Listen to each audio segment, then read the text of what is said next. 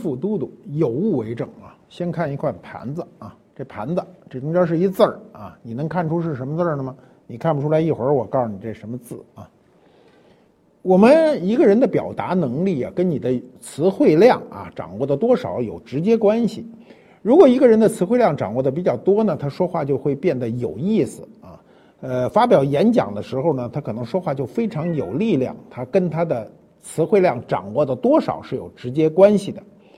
那么，什么叫词汇量呢？嗯，比如我们举个例子说啊，相近的词汇你能知道多少？比如我问你，思索。啊，和思考之间有什么区别？啊，思索和思考之间有什么区别？我们想一想，一般来说，思索好像更想的更深一点啊，我再问你，思念跟想念之间有什么区别？啊，想念跟怀念之间有什么区别？那么思啊，按照这个我们的字典的解释是啊，念想是想啊，那么想是什么呢？是希望你去思想啊，是这么一个。概念，比如我们看到这样一句话，他是这么说：“他说思念呢是内心的一个召唤，是灵魂的散落，是滴血的心痛；想念是大脑的旋转，是偶尔的期盼，是过眼的云烟。显然，思念比想念呢更深一步。那么，我们简单的说啊，想念和思念呢，想念就是走脑，思念就是走心啊。我们现在说你走心不走心呢？就是你是不是往更深深处去走一步呢？”你比如，我们想一下这种语感啊，比如我测试一下，你比如，比如说啊，你想谁呢？啊，你思谁呢？啊，你想谁呢？什么意思？就是你现在想谁呢？说我想谁呢？你思谁呢？我撕名牌呢？啊，我撕名牌呢？就是你思谁？啊，是从某种意义上讲，想的更远一些。你比如有个歌啊，有个老歌，过去毛阿敏唱的，叫《思念》。啊，歌词是你从哪里来？我的朋友就像一只蝴蝶飞进我的窗口啊！这歌我就会唱一句，不给你献丑了。如果这歌改成想念，不叫思念，那就是你从哪里来？我的朋友就像一只扑棱蛾子飞进我的窗口啊！它就差一个等级。那我们先了解一下汉字。汉字我们讲过，汉字造字是六个法六法啊。我们一说我们的汉字是象形文字，但是我们真正的象形文字占的比例是非常低的。汉字造字六法是象形、指示、会意、形声、转注和假借啊。这个象形字我们都很了解啊，比如山川日月啊，这字儿都是象形字，就是你你不认识，你能看也基本上能看懂啊啊，这就是这个象形字。那么因为宇宙是这个万物啊，事情很多，你这个象形字不能表达所有的事情，比如我们的形容字就很难表发表达，那怎么办呢？为了克服象形字的这种局，这种局限啊，就发明了这种指示法。指示是什么呢？你比如我们说上下，你怎么指示呢？所以，哎，画一横，上面就是上；画一横，下面就是下。你比如我们说刃啊，说刀好办，你说刀画个刀，你就明白了。说刀刃那怎么画呢？就在刀上面点个点儿，这个这就是刃。比如胸啊，我们这个胸极的胸，胸就是一大坑。底下全是那个叉子，你掉下去就就扎着你，所以这就凶啊，这就是这个指示法。再有就是会意，会意也比较好理解，就是我们理解它这个意思啊。比如最简单的会意字啊，比如尖，尖的，上面一个小字，下面一个大，这不是尖的吗？对吧？比如不正是什么呢？歪啊，这是不好呢，孬啊，对不对？小土啊，小土是什么呢？尘，尘土就是小土渣子嘛。再有，你比如说这个复杂一点的，比如两个木字是什么？是林。三个木字呢是森啊，森林啊，这都是会意法。形声法，形声法是造字的主要原则。所以中国字说不认识的念半边，基本上能蒙对。为什么呢？因为形声字啊，大概占了中国汉字的百分之八十以上，啊，就大部分汉字都是形声字，弄一半，所以有偏旁部首之称。啊，你比如这个木字边啊，三点水呀，金字边啊，哎，它配上那个音，就能够把这个字造出来。呃，其他还有转注和假借，那都不是太重要了。那我们对古汉语的划分呢，一般有两个原则。第一个原则啊，就是在新文化运动之前，清以前都可以称之为古汉语。但是真正意义研究古汉语的，指的古汉语一般是指先秦时期的古汉语，比如我们的经典著作啊，四书五经，就这一类的算古汉语。我们今天收入小学课本或中学课本的，比如这个《醉翁亭记》呀，比如诗说呀，这些呢虽然是古汉语，但是它不是那种最古的古汉语，那就是属于一般性的古汉语。我们有人说，那是不是那个明清小说算不算？明清小说在当时算白话了。所以我们今天读起来就比较容易，但是它跟我们今天说话的方式，包括我们表达的方式还是有区别的，所以还是要通过学习才能比较流畅的去读懂它。那么，我们看一看古汉语啊，就是比较近的，离我们越近的这个古汉语，比如你看明清时期的就比较容易读，看唐宋时期稍微就难一点，你看秦汉以前的那就更难了。所以古汉语是需要下功夫去学习的，变成一门学问。那我们的古汉语都是单字单音啊，都是单义，就是一个字就一个音一个意思。中国这个过去啊都是说单词，一个字儿一个字儿就是一个词，不说两个字儿。宋以后就开始啊，宋朝以后非常流俗，比如我们比较流比较流行的词汇啊，就后面加子啊，你比如说儿子啊，孙子，说这小子啊，桌子凳子。啊你说车车子，说你坐什么车子来的？你看就说俗了。然后严格说你坐什么车来的？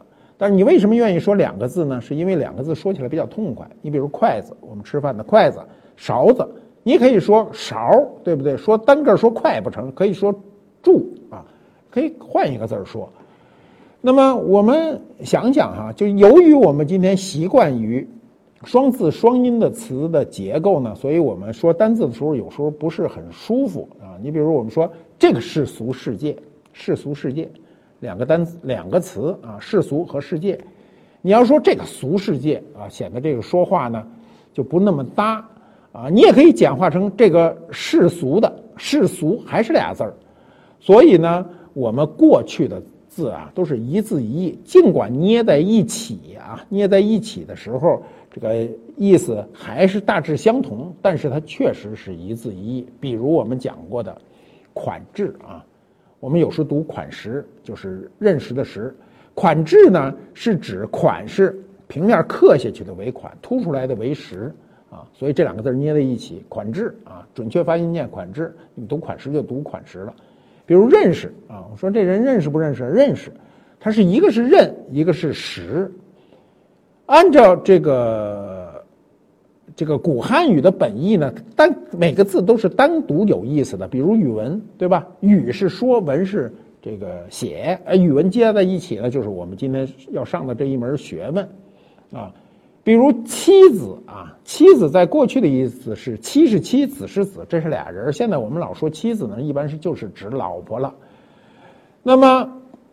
这类词呢，基本合成以后呢，不改变它的基本的本意，不偏离。但是有很多是完全偏离的，比如我们举例说“领袖”“领子”“袖子”，你把这两个词单独的词捏在一起，变成了“领袖”，意思就完全不一样。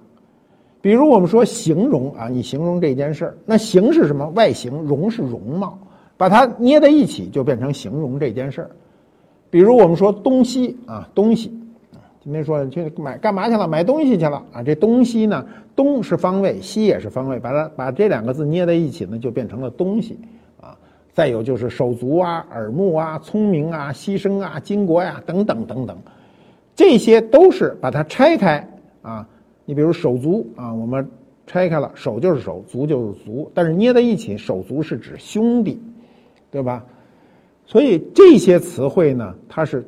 单拆开字是单义，捏在一起是另外一个意思。你比如推敲，这是我们常说的吧？推敲啊，过去贾岛的诗，僧敲月下门，还是僧僧推月下门，反复的来，自个儿在那儿琢磨琢磨很长时间，最后选定了敲。为什么选定敲呢？因为敲有声响，它增加了一个内容。推的时候是动作，没有声响；敲的时候既有动作又有声响，所以在诗歌中就多一个意境。你比如我们今天说的啊，琢磨、切磋，对吧？斟酌，这都单独可以算。琢磨啊，琢是一个动作，磨是一个动作，切是一个动作，搓是一个动作。按照古汉语的本意，啊，切磋是指骨质的，比如象牙呀、犀角啊、木头啊，这些都可以是切磋。琢磨是指玉石，啊，所以今天你说切磋琢磨啊，斟酌，斟酌是倒酒啊，斟和酌都是倒酒，搁在一起斟酌就是反复的斟酌。那我们想，这个词汇啊，推敲、斟酌、切磋、琢磨这四个词，哪个词跟别人不一样啊？这里有一个词儿跟人家不一样，其他的词儿都很接近。啊，比如说推敲这件事儿，我琢磨这件事儿，我斟酌这件事儿，它意思有很多相近的地方，但是切磋就不能这么说。切磋是俩人的事儿，说一人在这儿切磋，你说怎么切磋？没法切磋啊。所以语感是有区别的。当你的词汇掌握的多的时候，你在使用中就非常的灵活，你能够准确的把一个词汇滴漏滴漏出来，在你使用当中嵌进去，你的语言就变得非常的这个丰富、优美，甚至有趣。那么中国的词汇啊，我们的词汇都是在这个文化进程中不断的完善的啊，其中有两次是外来文化导致中国词汇呢迅速增加，就显得更加丰富。一次呢是佛教，一次呢是晚清时候的这个日本文化。我们先讲这个佛教，宗教啊，宗教我们现在都很清楚啊，宗教它是有力量的，因为它。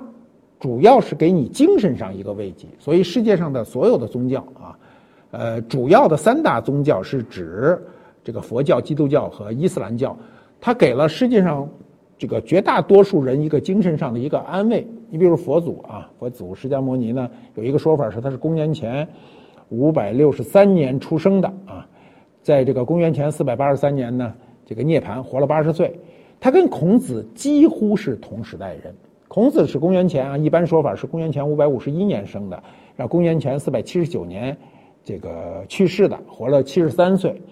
他跟这个佛祖释迦牟尼呢是这个呃，就是前后差不了是几年啊，就是同一时期的人。那么这个时期，全世界的思想家呢思想都比较活跃，就是距今两千五百年到两千年之间的这个时期，这这五个世纪。那么佛教什么时候进入中国的呢？它在公元前五百多年就诞生了，它逐渐养育成型了以后，就开始东扩啊，大约是在我们的东汉的这个时期呢，进入中国。我们这个洛阳的白马寺呢，是它进入中国的一个呃第一站吧。今天我们都把它作为佛教进入中国的第一站。那么佛教进入中国以后呢，对中国产生过很多影响，这个影响是非常漫长的，至今已经有两千年了。那么它最初的阶段就是它进入了中国，从东汉到魏晋南北朝时期啊，呃，在隋唐以前呢，曾经有过非常这个兴旺发达的时期，所以很多词汇，那个词汇有很多词汇是翻译过来的，有的是译音啊，有的呢，比如塔这个音啊，塔啊，浮屠，这都是译音。有的呢是意译，把这个意思译过来。那么这时候呢，它使中国的词汇呢增加了很多。这个词汇呢，更多的呢是双音的，嗯，比如呢，我们自己啊，我们自己说这个时间，嗯，说时间，我们说个时间概念，我们怎么说呢？我们说世啊，三世、五世、万世师表。我们说千秋万代。呃，千载难逢啊，我们一般都是这么说，说的比较虚，对不对？我们形容时间短呢，我们今天愿意说什么呢？说一刹那、一瞬间、一闪念，是吧？须臾不能分开，这说的都是世俗的时间。你知道啊，这个世俗的时间中很有意思。我们今天形容很短的这个时间概念，哈，都是从佛教来的。我们刚才讲的刹那、瞬间、闪念啊。包括我们说的须臾这些词汇，全部是宗教词汇，全部是佛教中的词汇。你比如我们今天说个记录啊，说个记录。你比如说短跑记录，世界短跑记录啊，一百米的短跑记录，跑得最快的人叫什么？叫博尔特是吧？就是标准动作是这个，弯弓搭箭啊，九点五八秒。如果换成我们今天能够大家理解的时间啊，叫什么？这叫什么弹指啊？弹指一挥间。这个，如果我们用我们的时间概念去表达呢，是一个弹指零六个瞬间零十二个刹那，这就是博尔特的世界纪录。那这怎么算的呢？这个佛教中是这么告诉你的：说一刹那就为一念，啊，我们现在说的时间最短的就是一刹那间，是吧？或者说一闪念啊，这就是最短的时间。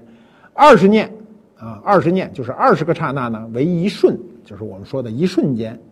二十瞬呢，为一弹指，这一弹指；二十弹指为一罗玉，二十罗玉为一须臾。我们说须臾不可分开，就在这儿来的。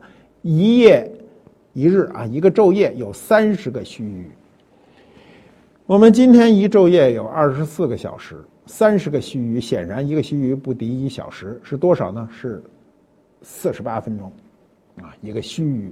说须臾不能分开啊！我原来以为这须臾不能分开，顶多是个一分钟、两分钟的事儿，闹了半天还有四十八分钟。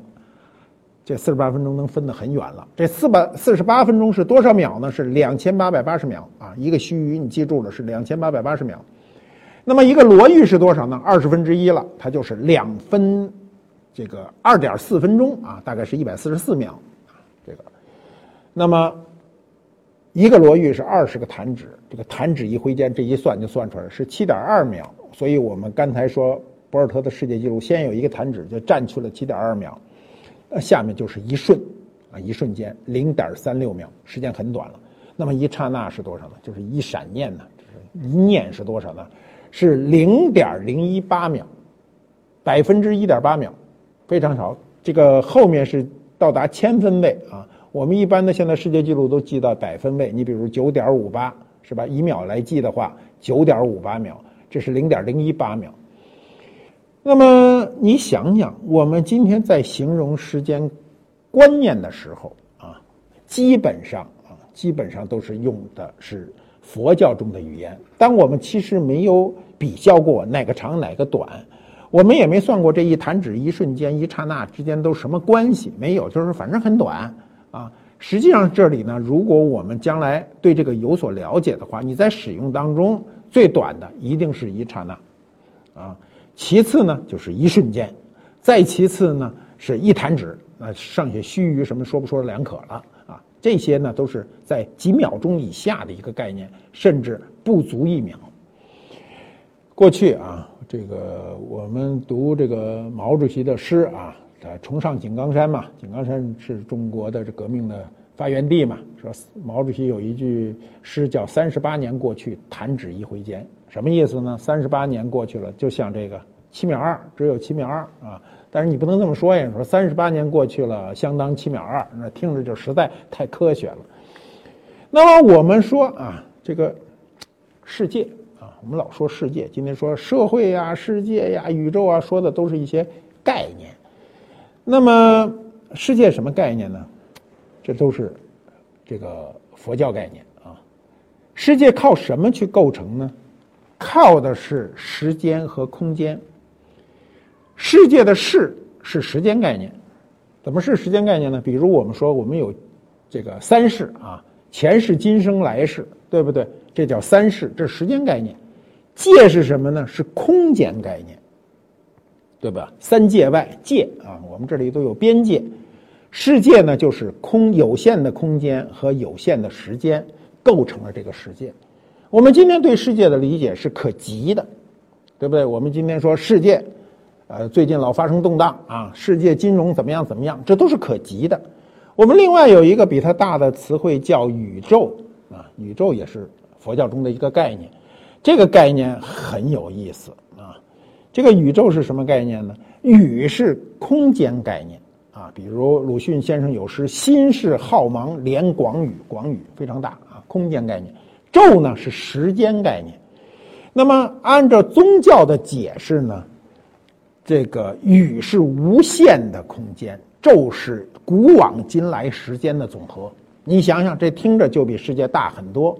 世界是有限的空间，有限的时间。而宇宙是无限的空间，无限的时间。哎，这语言的这种感受，如果你知道它的这个根本，你觉得感受就不一样。那我们说的比较小的就是社会，社会是我们自己的词儿，这个事儿还跟佛教没什么关系啊。我们过去呃设计嘛，中中国农耕社会搞设计祭祀的时候，大家汇拢在一起，就构成了这个社会。宋代就有记载了，宋代的时候就是这个。做这个礼社逢节日的时候这种酬神的活动，就叫社会，大家集中在一起，所以逐渐逐渐就有了人群的这个社会这个概念，对吧？那我们今天说世界，那你要有什么呢？有世界观，是吧？世界观还有什么呢？人生观，还有什么呢？价值观，这叫什么呢？三观。还叫什么呢？毁三观。所以经常你看到一个事儿，看到很不愉快，说这事儿太毁三观。所以我们一定要建立一个非常正确的这个世界观。世界观这个词儿今天不怎么太说。我们年轻的时候天天的教育我们要有正确的世界观。那么世界观跟人生观跟价值观之间到底有什么关系呢？我真的说很有很难有一刀能切清楚的地方。我们的人生观中包括了很多你对世界的这个观念，世界观中也包含了你的人生很多价值。所以，我们的所谓的三观啊，三观、世界观、价值观和人生观呢，啊，其实都是都是一个呃很接近的观念。这个观念就是你对这个世界的总的认知。那我们就不能回避这件事儿，就是我们很多词儿都是从佛教转过来的。比如我们说看破红尘，红尘啊。红尘这词儿其实最早还真跟佛教没关，它出现在《西都赋》啊。他说“红尘滚滚”是指当时市井的这个景象，是指我们的西都，就是指我们今天的西安。每个人都活在这样一个世俗的社会里，我们今天每个人想特别高雅是很难的。你会遇到无尽的烦恼，每个人大有大的烦恼，小有小的烦恼，每个人都有，有钱人有有钱人的烦恼，没钱人有没钱的人的烦恼，烦恼是不一样的，对不对？你比如啊。皇上啊，皇上也有烦恼啊。你比如雍正，雍正是一个啊铁腕皇上啊，立志是在中国历史上是有名的，自个儿给自个儿刻一方印，这印叫什么呢？为君难。你说他有没有烦恼？他说你不知道我作为一个君王有多难啊。那么每个人呢，我们就我们生活中啊，大小烦恼全有，是不是？你就算你有钱，你有的事情你搞不定，你拿钱搞不定。你没钱啊，你没钱，你烦恼就更多。所所以，我们生活中呢，就很难摆脱世俗的这种煎熬。所以呢，你就要修行。我们来到这个社会，为什么要有这个修行呢？是因为这个社会不依你个人的意志而转动，不为你一个人设计，所以你在生活中碰到这样那样不顺心，是再正常不过的一件事儿。我有一个朋友啊，经常唉声叹气的跟我说，他看破红尘，他天天跟我说，他终于看破红尘了，什么事都不愿意了，也不愿意挣钱了，也不愿意去奔命去，什么都不愿意了。我说你干嘛去？他说一会儿喝酒去。我说你喝酒，您这看破红尘去喝酒。我说喝完酒干嘛呀？喝完酒去歌厅啊。然后他一走，别的人就说他说什么他看破红尘了？他一天到晚红尘滚滚啊，红尘滚滚，喝完酒还去歌厅。然后你问他干嘛去喝？歌厅呢？他说他去修行，他修行是干什么去了？他说看群魔乱舞。群魔乱舞这个词汇呢，就来自于这个佛教啊。佛祖冥想的时候，魔王就率着群魔在他身边捣乱乱舞嘛。看佛祖有没有定力啊？这就是你的修行。如果一个人喝完酒花了钱，跑到歌厅到那儿。练自个儿的定力去修行啊，去修行的话，能把持住自己的话，那也就算是修行了，能够扛住群魔乱舞对他的诱惑。嗯，你能不能把持住自己？把持也是一个宗教词汇啊，那就看你心中能不能做到心无挂碍。今天很多人读心经。是吧？《心经》中很著名的这句话就是“心无挂碍，无挂碍故，无有恐怖，远离颠倒梦想。”远离颠倒梦想，不是远离颠倒梦想，是远离了你颠倒的那个梦想啊！每个人的梦想往往都是过大，想的过大啊，包括具体的梦想，比如说，哎呀，我将来要住一房子得多大多大，恨不得是一庄园，这就叫颠倒了你的梦想。那么你怎么能做到无挂碍呢？什么事儿都能放得下呢？难啊！我试过，很难，所以我老有恐怖，就放不下。你放不下，你就有恐怖嘛，你就老怕事儿啊。心无挂碍这事儿说起来很简单，我觉得能做到的人真不真不多啊。真应了那句著名的台词儿，台词儿是什么呀？叫“臣妾做不到啊”。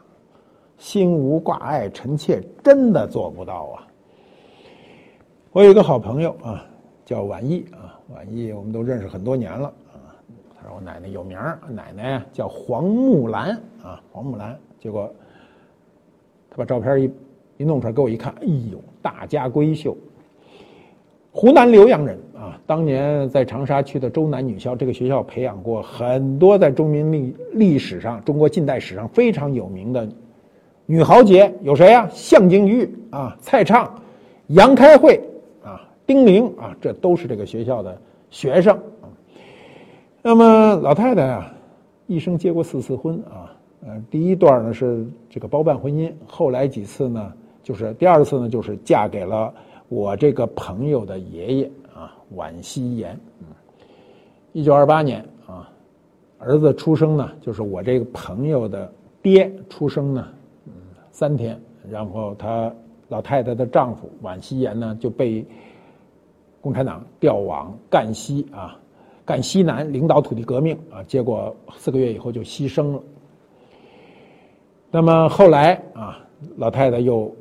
先后嫁过两任丈夫，一共有四任丈夫。老太太什么时候加入的共产党？太传奇了！你今天听着这都太远的一件事。一九二六年，距今九十年。我想，可能中国共产党没有比他再老的党员了。九十年啊，加入中国共产党，与北伐前夕呢，在武汉就投奔革命啊。二十岁的时候就已经啊。身居高职，他当时是上海呢，就是这个中共中央书记处的秘书兼机要员。你想机要啊，你没有一个良好的人品，没有人让你做机要员。在上海从事地下工作的时候，曾经营救过、参加营救过周恩来、关向英等中央领导人。那么老太太在二十岁的时候呢，就已经在武汉的那个几十万人的游这个。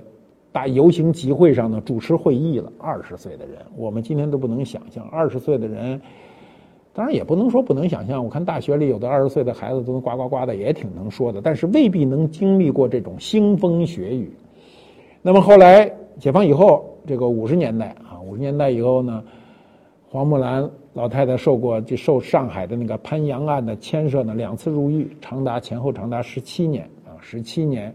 后来上个世纪八十年代被释放啊，释放以后呢，他就找到了邓颖超啊，周恩来的夫人邓颖超帮他平反，最后这个任了上海参政府的参事啊。后来九三年以后一直移居杭州。老太太啊，人生的事经历太精彩了，到现在算起来还是清朝人啊，人长得漂亮。啊，用不着美图秀秀啊！你们现在都是天天美图秀秀，你凡是通过手机发来的照片，基本上都要损其三分啊。那么能做到什么呢？心无挂碍。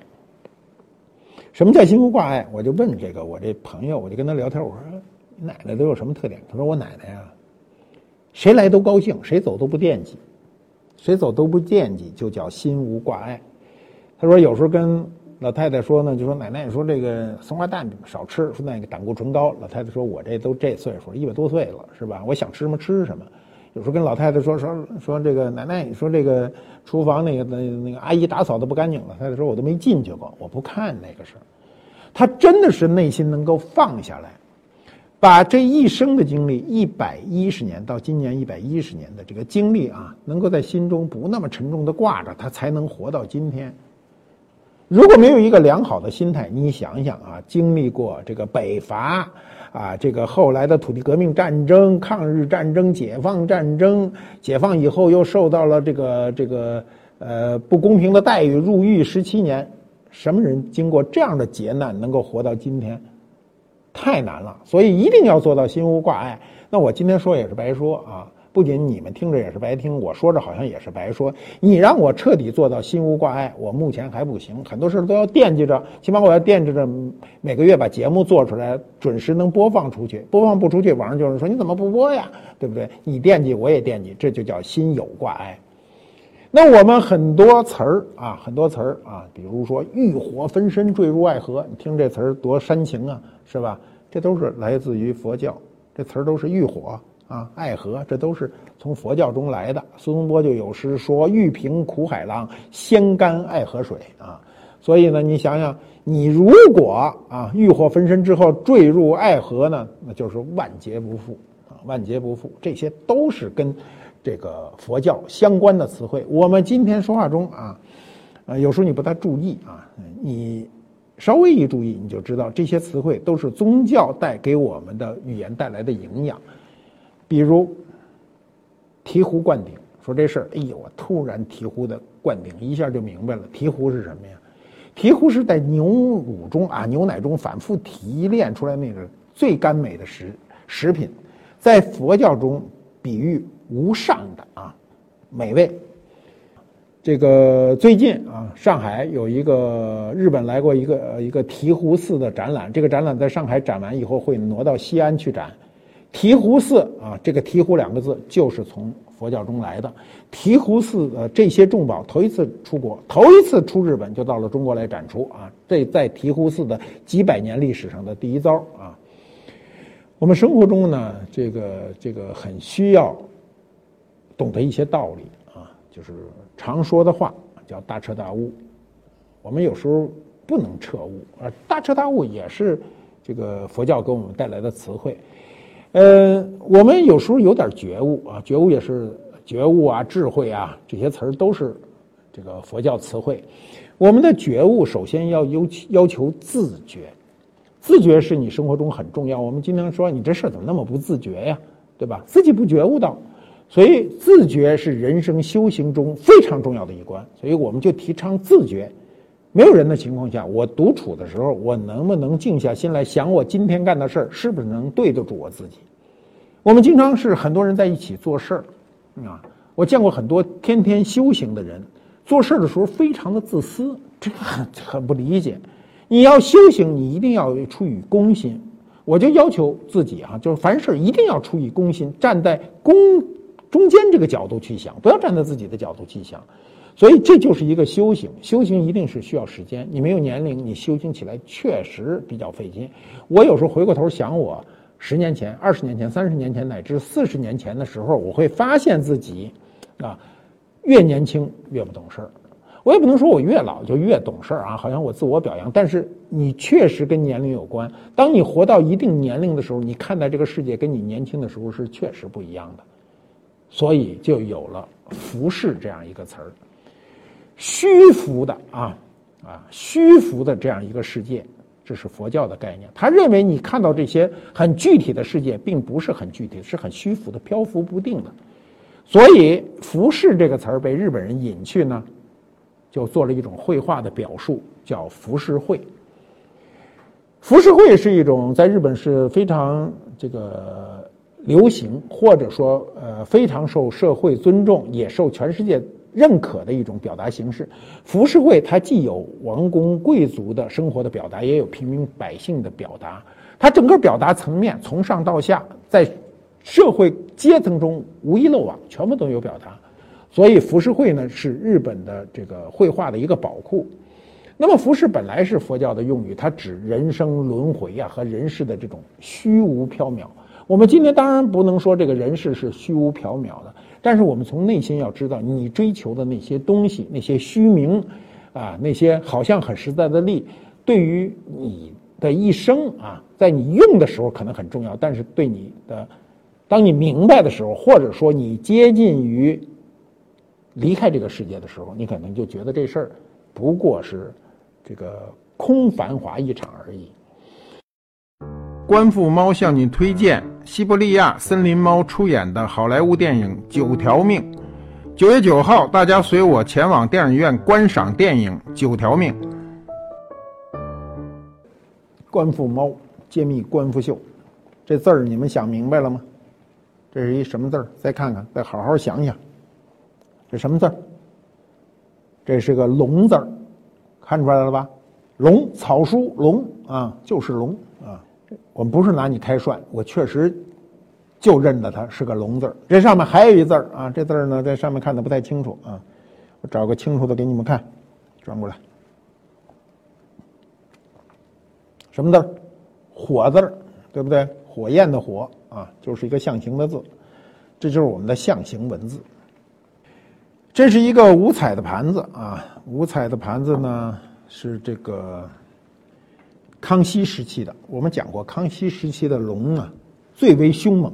你看这个龙多么凶猛，身子啊拧动啊拧动，非常有力量。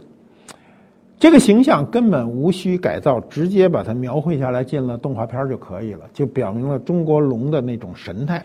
啊，身子的这个肌肉感啊，这这个鹰爪的这个力度啊，这个两个眼睛的这个怒目圆睁，两个鹿角呃直杵入天啊，你看这种感受。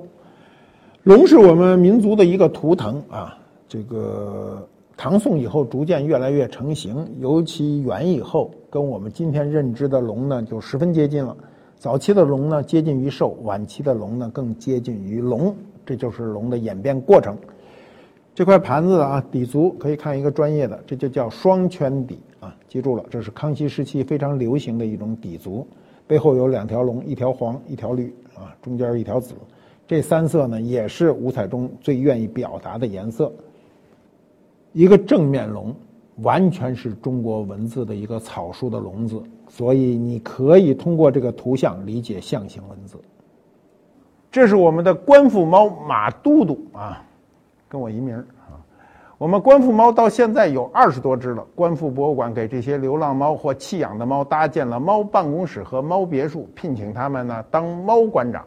他也当不当，他走了。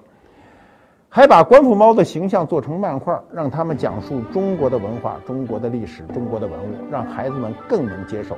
每周一、三、五，我们的漫画在微博、微信上更新，扫描屏幕上的二维码即可观看。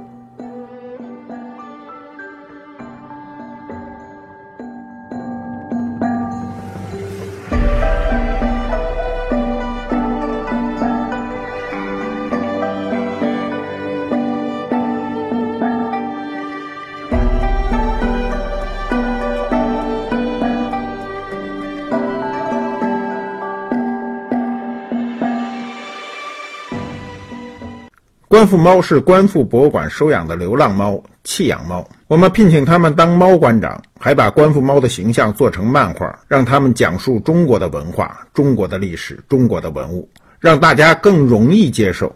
每周一、三、五，我们的漫画在微信、微博同步更新，搜索“观复猫”即可关注我们。